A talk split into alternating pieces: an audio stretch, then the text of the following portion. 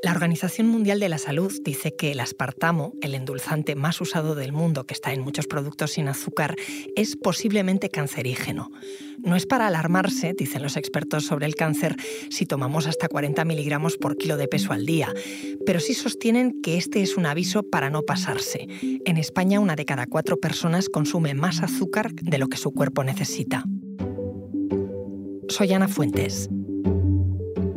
Hoy en el país,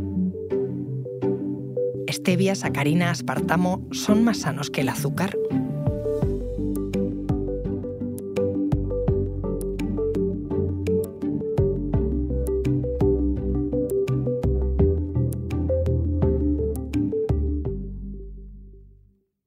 Hola Jessica. Hola Ana, ¿qué tal? Jessica Mouzo es mi compañera del país que cubre salud. Oye, ¿qué es el aspartamo? Pues es un edulcorante artificial que es hasta 200 veces más dulce que el azúcar. Y se trata de una sustancia con una composición muy simple, apenas tres componentes. Se trata de una molécula de metanol y dos aminoácidos, que son la fenilalanina y el ácido aspartico. ¿Y, y dónde se puede encontrar? Pues en miles de productos. Se usa, por ejemplo, como endulzante de mesa o para edulcorar bebidas refrescantes bajas en calorías, también para chicles, gelatinas, cereales para el desayuno, yogures, helados, pasta de dientes o incluso algunos fármacos. Por ejemplo, un comprimido masticable de 100 miligramos de Viagra apenas tiene 8,6 de aspartamo. El chicle de biodramina contiene unos 3 miligramos y un sobre de ibuprofeno pues unos 30. El bote de refresco dietético que, puede, que podemos tener todos en la cabeza pueden ser, en cambio, unos 200 o 300 miligramos, según nos explican los expertos de la OMS. Pero entonces está en todas partes y no es bueno para la salud. A ver, depende. Depende siempre de la, de la dosis. El Comité Mixto FAOMS de, de, expertos en aditivos alimentarios, que se conoce como la GEFCA por sus siglas en inglés, es el que se encarga de concretar estos riesgos en la población y establecer una dosis de ingesta diaria admisible. Este, este comité ya evaluó la seguridad de esta sustancia en los años 80 y estableció el consumo máximo recomendable en 40 miligramos por kilo de peso al día. Es decir, por debajo de esa cantidad, la ingesta de esta sustancia era segura. Y también la EFSA, que es la Autoridad Europea de Seguridad Alimentaria, analizó en 2013 toda la evidencia científica respecto al aspartamo y concluyó que dentro de los umbrales marcados, esos 40 miligramos por kilo de peso al día, este edulcorante no representaba ningún problema de seguridad. Ahora bien, en los últimos años, y debido a la disponibilidad de, de nuevos resultados de investigación, otro órgano de la OMS, que, es la Agencia Internacional de Investigaciones sobre el Cáncer, IARC, por sus siglas en inglés también, decidió evaluar por primera vez el potencial de este edulcorante del aspartamo para causar cáncer. Y la GEFCA también aprovechó, por su parte, para reevaluar los riesgos de este edulcorante y afinar, si acaso, si fuese necesario, la ingesta recomendada en la calle. O sea, para ver si te estoy siguiendo bien, teníamos estudios sobre el aspartamo y los edulcorantes de los años 80 y ahora en los últimos años se han vuelto a hacer estudios porque había más resultados. Eh, ¿Qué concluyeron? Claro, eso es exactamente lo que pasó. Entonces, la IAR, que es la agencia del cáncer de la OMS, que es la que se encarga de evaluar el peligro, es decir, el potencial de una sustancia X, la que sea, en este caso el aspartamo, para hacer daño, lo catalogó como posiblemente cancerígeno pero admitió que la evidencia científica era muy limitada. Y precisamente por esta inconsistencia en los resultados científicos, la GEFCA, que es la que, se, la que se encarga de aterrizar esos riesgos, esos potenciales riesgos en un entorno concreto, como puede ser el nuestro, decidió mantener las dosis máximas recomendadas. No cambió nada. 40 miligramos por kilo de peso al día. Me he quedado pensando en eso que has dicho, eso de posiblemente cancerígeno. Eh, o es cancerígeno o no lo es, ¿no? Claro, pero los organismos científicos tienen que organizar la información sobre el peligro de las distintas sustancias de una manera u otra. En este caso, lo que quiere decir es que la evidencia científica es muy limitada. Entonces, si bien la seguridad no es preocupante en las dosis que se usan habitualmente, sí se han descrito potenciales efectos dañinos. Para que te hagas una idea, la Agencia del Cáncer de la OMS tiene como una especie de pirámide de riesgos. En la base más baja, evidentemente, tiene los que tienen menos riesgos y en la más alta, los que tienen más datos, más evidencia de que pueden ser eh, peligrosos para la salud. En el caso del aspartamo, está en el nivel 2B, que es como el penúltimo escalón dentro de su pirámide de, peligros, casi el más bajo de todos. Lo que han descubierto en las revisiones científicas es que sí que había estudios que asociaban el consumo de algunas bebidas con edulcorantes artificiales con un tipo de cáncer de hígado. Pero el grupo de trabajo llegó a la conclusión que las pruebas eran limitadas. Vale, sigo pensando en esa pirámide que me estabas describiendo, ¿no? Y el aspartamo está en ese nivel 2B en la identificación de peligros. ¿Y qué otros alimentos están junto al aspartamo? Sí, hay muchas sustancias que están al mismo nivel de, peligro en la, escala de, la Agencia del Cáncer de la OMS. Están al mismo nivel que el aspartamo. Por ejemplo, el plomo o el escape de un motor de, gasolina. A ese mismo nivel están las verduras eh, encurtidas tradicionales de China, el kimchi o el extracto de hoja entera de aloe vera. Espera, pero el riesgo es el mismo. No puede ser que tomar aspartamo sea igual de peligroso que estar expuesto al plomo, ¿no? No, claro, es que por eso es muy importante diferenciar el peligro del riesgo. Por ejemplo, los rayos ultravioletas son peligrosos para la salud, todos lo sabemos, pero el riesgo depende tanto de la exposición de una persona a ellos como de la protección que te pongas, por ejemplo, cuando, cuando te mm, expones a él. En el caso del aspartamo y el plomo, lo que quiere decir es que la robustez, la solidez de la evidencia científica, los datos de los que disponemos sobre su, sobre su potencial para causar cáncer es similar. O sea, hay indicios, pero las pruebas son limitadas. Pero eso no implica que el riesgo sea el mismo. La OMS precisamente ha hecho mucho hincapié eh, en esto. Como esta clasificación, la de su agencia del cáncer, no indica el grado de riesgo de desarrollar un tumor ante una exposición determinada, mm, el riesgo de cáncer asociado con dos agentes clasificados en el mismo grupo puede ser diferente. Te pongo otro ejemplo. El tabaco y la carne procesada, como puede ser el bacon, por ejemplo, están en el mismo nivel, en el nivel más alto de esa pirámide de la Agencia del Cáncer. Están catalogados como cancerígenos, porque la evidencia científica de que pueden ser cancerígenos es muy alta. Pero el riesgo real ante su exposición habitual, pues como bien sabéis, no es la misma, no es lo mismo eh, el tabaco, fumar, que comerse bacon. Porque tendríamos que comer muchísimo bacon, ¿no? Exactamente. Vale, entonces tampoco tenemos que entrar en pánico, pero la Organización Mundial de la Salud, que al final ha elaborado un nuevo estudio sobre el aspartamo, ¿va a emitir algún comunicado, alguna declaración? Claro, a ver, lo primero que hay que tener claro es mm, no entrar en pánico, cero pánico, en todo caso, sentidiño, cabeza, sentido común.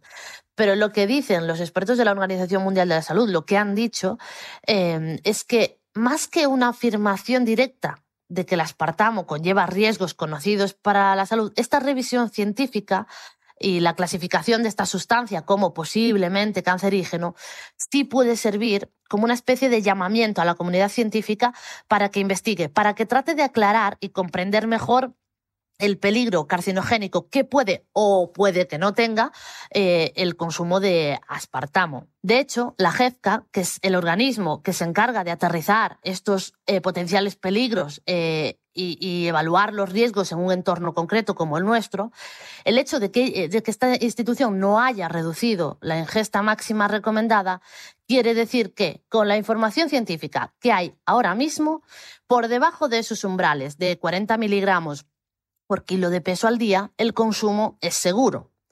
De hecho, otra cosa, el director del Departamento de Nutrición y Seguridad Alimentaria de la Organización Mundial de la Salud, Francesco Branca, nos insistió en la, en la rueda de prensa donde dio a conocer estos datos que no estaba diciéndole a los fabricantes que dejaran de usar aspartamo, ni pedía a la población que abandonasen completamente su consumo. Solo pedía moderación bueno, al final lo has dicho tú, eh, se trata de moderación, ¿no? De no consumir algo en exceso. Exacto. Y a ver, tenéis que pensar que el umbral máximo de 40 miligramos por kilo de peso al día es muy elevado, difícil de sobrepasar si llevas una dieta y una alimentación saludable o más o menos moderada. Te cuento el ejemplo que nos ponían los expertos de la OMS. Eh, si un adulto pesa de media 70 kilos, Su ingesta más máxima admisible de aspartamo sería de unos 2.800 miligramos por día. Esto significa consumir entre 9 y 14 latas de refrescos al día para exceder ese umbral aceptable. El, director del Departamento de Nutrición y Seguridad Alimentaria de, de la Organización Mundial de la Salud nos explicaba que de hecho no hay ningún riesgo para los consumidores ocasionales de productos con aspartamo.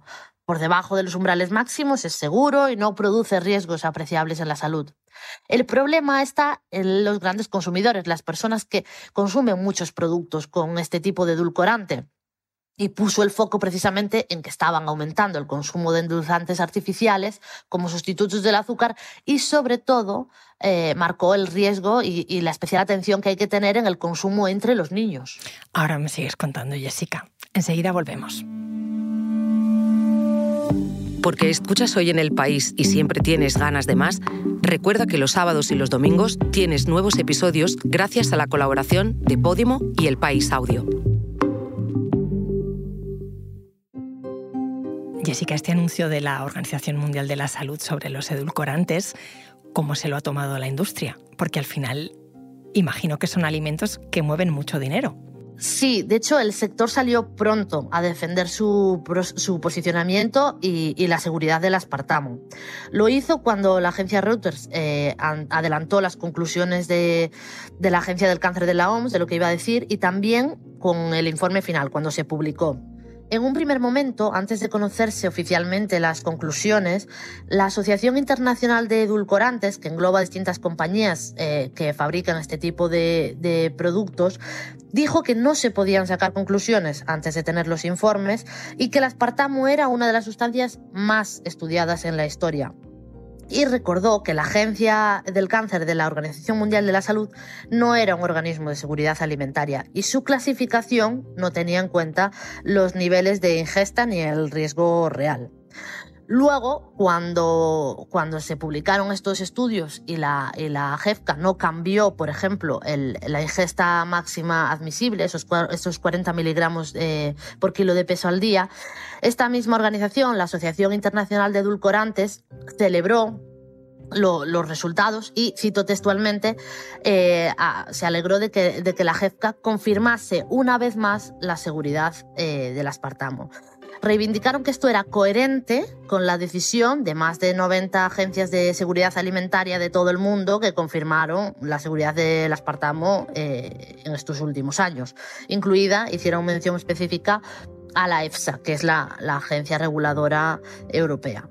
Y volvían a recordar también y ponían de nuevo el ejemplo que el aspartamo, por ejemplo, está al mismo nivel que el kimchi en la escala de riesgo y mm, lanzaban una indirecta como que le decían a, la Agencia del Cáncer de, de la Organización Mundial de la Salud que debería aclarar si estaba sugiriendo que la gente dejase de tomar kimchi, por ejemplo.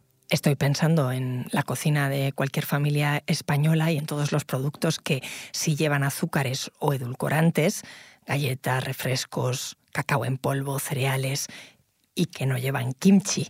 En todo caso, eh, Jessica, ¿cómo mm, están los niveles de consumo de azúcares en España?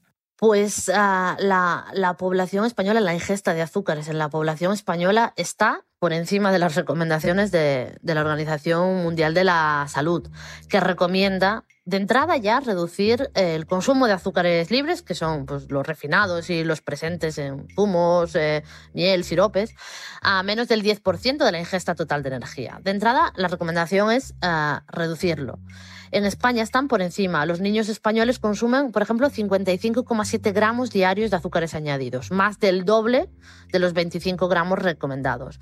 Y en el caso de los adultos, la ingesta de azúcares también supera eh, lo recomendado. En un estudio de 2011 señalaban que estaba en 94,3 gramos diarios. Ahora bien, tampoco los edulcorantes artificiales son la solución para todo. De hecho, una de las recomendaciones que, nos, sugiere la Organización Mundial de la Salud es que si, los utilizas para controlar el peso o para reducir enfermedades, pues para esto no sirven. La evidencia sugiere que no ayuda a largo plazo a, controlar el, peso y puede aumentar el riesgo de algunas patologías como la diabetes tipo 2 o enfermedades cardiovasculares. Todo depende de la dosis y del resto de, la dieta que hagas, evidentemente, eh, porque todo el consumo de azúcares se contextualiza dentro de una dieta más amplia y lo importante es que todo esté equilibrado y balanceado. Con todo lo que me has contado, mm, estoy pensando, entonces, ¿qué es mejor? tomar edulcorante mejor que azúcar, azúcar moreno mejor que azúcar normal, stevia. Eh, ¿Cómo hacemos para evitar el aspartamo? Pues lamentablemente, Ana, no hay una respuesta simple para esta pregunta. Como te decía, depende Mm, siempre de las dosis. Mm, vaya por delante que los expertos lo que recomiendan es reducir por completo los, los, los, endulzantes de los productos o todo lo que puedas al menos, o en su defecto consumir alimentos que tengan otras formas de sabor dulce, como puede ser mm, la fruta, que se puede utilizar de postre en lugar de otros, no sé, de un croissant, por ejemplo, ¿no? que tiene eh, más azúcares. Pero lo que me explicaba, por ejemplo, Carmen Vidal, que es catedrática de nutrición y bromatología de la Universidad de Barcelona, es que, mm, por ejemplo, entre el azúcar blanco y el azúcar moreno no hay diferencias significativas en cuanto a calorías, si acaso en el sabor, pero ambos son productos calóricos y un gramo de azúcar contiene alrededor, supone alrededor de 8 kilocalorías. Entonces, si tú no acostumbras a tomar dulces en tu dieta habitual, llevas una alimentación sana y acostumbras a tomarte pues solo un café al día, te puedes permitir echarte un sobre de azúcar porque 8 kilocalorías en el total de las que ingieres al día pues no es representativo. Un croissant, como decíamos antes, tiene alrededor de 500 kilocalorías, por ejemplo. Pero si tú ya te sueles sobrepasar el umbral de los 50 gramos de azúcar al día que marca, que marca la Organización Mundial de la Salud, quizás sí deberías pensar en otras alternativas como los edulcorantes artificiales, que estos sí tienen cero calorías. Y aquí, entre la sacarina, el aspartamo, la stevia, la cuestión es no pasarse, no abusar. No hay recetas ni respuestas únicas, todos son matices y siempre depende de la alimentación global eh, de cada uno. Pero lo importante, el azúcar per se no es un tóxico. El aspartamo tampoco. Lo que es tóxico siempre será el exceso de estas sustancias.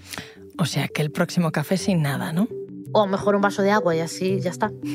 Gracias, Jessica. Gracias a ti, Ana.